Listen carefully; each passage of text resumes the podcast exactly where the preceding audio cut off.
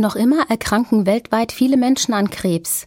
Bis 2030 sollen laut der Weltgesundheitsorganisation WHO mehr als 21 Millionen Menschen neu an Krebs erkranken.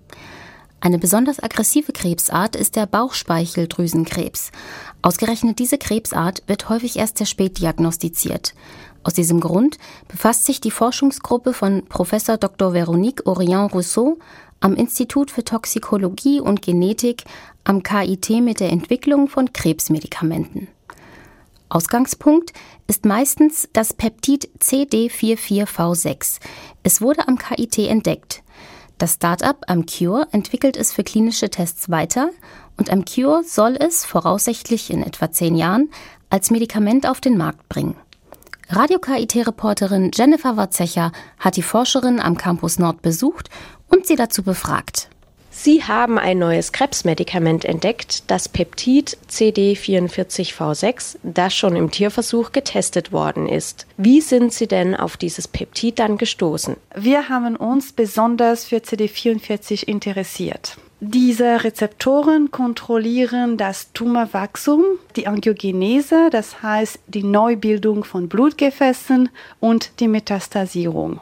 CD44V6, darum geht es ja, ist im Tierversuch schon getestet worden. Inwieweit hat es sich denn jetzt als wirkungsvoll bei Menschen erwiesen? Im Moment haben wir gezeigt, dass CD44 wichtig für die Metastasierung, die, das Tumorwachstum und die Entstehung von Metastasen in anderen Organen wichtig ist. Das haben wir in verschiedenen Mausmodelle getestet. Wir haben ein Peptid entwickelt, das hemmt die Metastasierung, eliminiert eliminiert die vorhandenen äh, Metastasen und wir entwickeln das Peptid für eine klinische Phase 1 ähm, nächstes Jahr. Wenn Sie die Wirkungsweise des Peptids CD44V6 schon im Tierversuch getestet haben, haben Sie dafür die Versuchstiere in einen künstlichen Krankheitszustand versetzt? Wir haben verschiedene Krebszellen in Mäuse injiziert. Wir haben sogar menschliche Zellen in Mäuse injiziert. Krebs hat sich dann entwickelt. Danach haben wir die äh, Tiere mit unserem, unserem Peptid behandelt. Wie viele Versuchstiere gab es und wie viele davon wurden dann geheilt? Wir haben so viele Tiere wie unbedingt nötig verwendet. Wir haben verschiedene Mausmodellen verwendet. Wir haben sogar genetische modifizierte Mausmodellen benutzt. Der Begriff Gehalt ist eigentlich falsch. Wir haben die Überlebenszeit verlängert, da das Peptid das Tumorwachstum, die Metastasierung und die Entstehung von Metastasen gehemmt hat. Das heißt, wie lange dauert es denn in etwa, bis tatsächlich Tumorkranke dann auch von diesem Medikament profitieren können? Es ist ein langer Prozess. Es gibt mehrere Schritte, mehrere äh, klinische Phase. Wie ich schon erwähnt habe, fangen wir an nächstes Jahr mit der klinischen Phase 1. Da testen wir die Dosierung und die Toxizität des Peptid. Wenn das erfolgreich ist, werden wir Phase 2 anfangen und so weiter. Insgesamt dauert es wahrscheinlich ungefähr zehn Jahre, bis das Medikament beim Patienten benutzt werden kann. Chemotherapie ein, sagen wir, sehr beliebtes Mittel jetzt bei Krebstherapie tötet ja Zellen.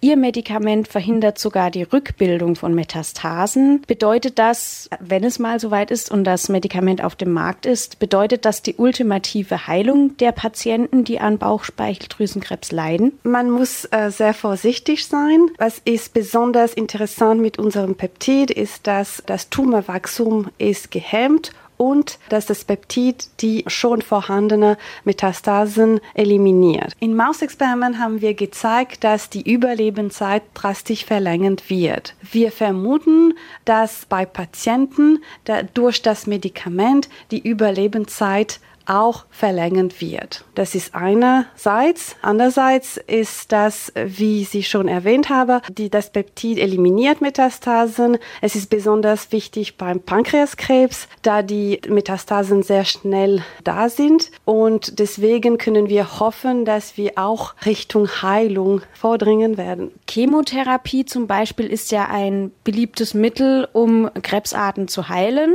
Es hat aber auch Nachteile. Was ist denn jetzt jetzt das Besondere an Ihrem neuen Medikament? Chemotherapie wird im Moment bei Pankreaskrebspatienten durchgeführt. Das Problem ist, dass die Überlebenszeit ist nicht viel verlängert. Und unser Peptid ist gezielt an CD44V6, tötet die Zellen, die V6 exprimieren. Das Peptid hat einen Effekt auf der Tumorwachstum und auch die Metastasierung und eliminiert die schon vorhandene Metastasen. In unserem Mausexperiment haben wir gefunden, dass das Peptid die Überlebenszeit viel verlängern. Das heißt, wir haben die Hoffnung, dass beim Patienten wir die Überlebenszeit auch verlängern können. Ein anderer Vorteil unseres Peptid ist, dass äh, ein Peptid ein natürlicher Stoff ist. Das Peptid ist ein Stück Protein, deshalb erwarten wir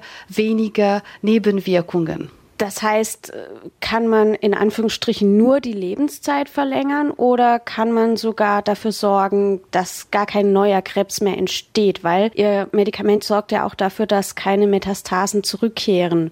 Und das hört sich jetzt zumindest für mich so an, als ja, sei der Patient dann geheilt. Wie ich schon erwähnt habe, man, man muss sehr vorsichtig sein. Da das Peptid Metastasen tötet, können wir auf Heilung hoffen. Aber das ist nicht äh, sicher im Moment. Das ist wirklich zu früh zu sagen.